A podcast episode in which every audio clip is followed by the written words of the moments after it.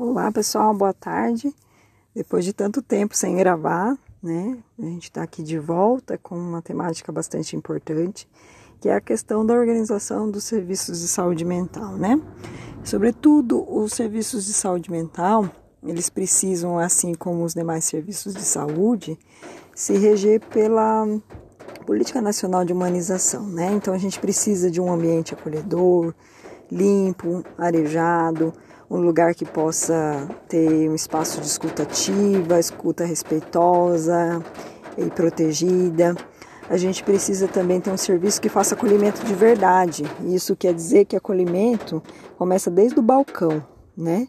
O serviço não pode ser organizado pelo profissional é, centrado no profissional médico, né? Então, se não tem médico naquele momento no serviço, as outras pessoas elas devem ser instrumentalizadas enquanto equipe multiprofissional e interprofissional para dar conta de uma escuta acolhedora, né? Nem sempre o usuário vai precisar de medicação, né? Mas ele tem que ser acolhido na sua integralidade é, e a todo momento, não pode ser agendado, não é?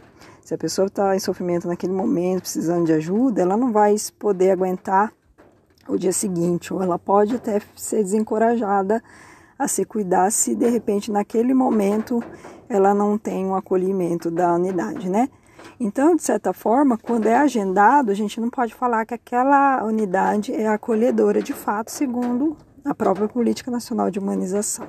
Então, o serviço, de maneira geral, eles precisam se atentar a isso, né? A gente percebe que na maior parte das vezes o que acontece é que os serviços é, não seguem a política nacional.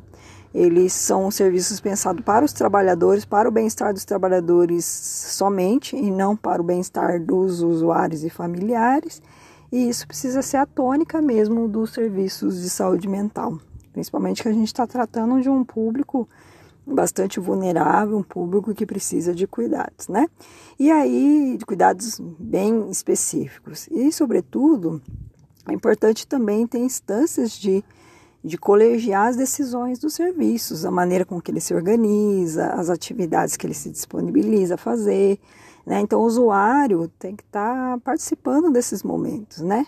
participando da, do dia a dia, do cotidiano e das decisões desse serviço. Então, as assembleias são devem acontecer semanalmente ou a cada 15 dias, para que dê conta da, dessa participação mesmo dos usuários no próprio cuidado e na forma com que os serviços vão se organizar, organizando até em termos de atividades, tá bom?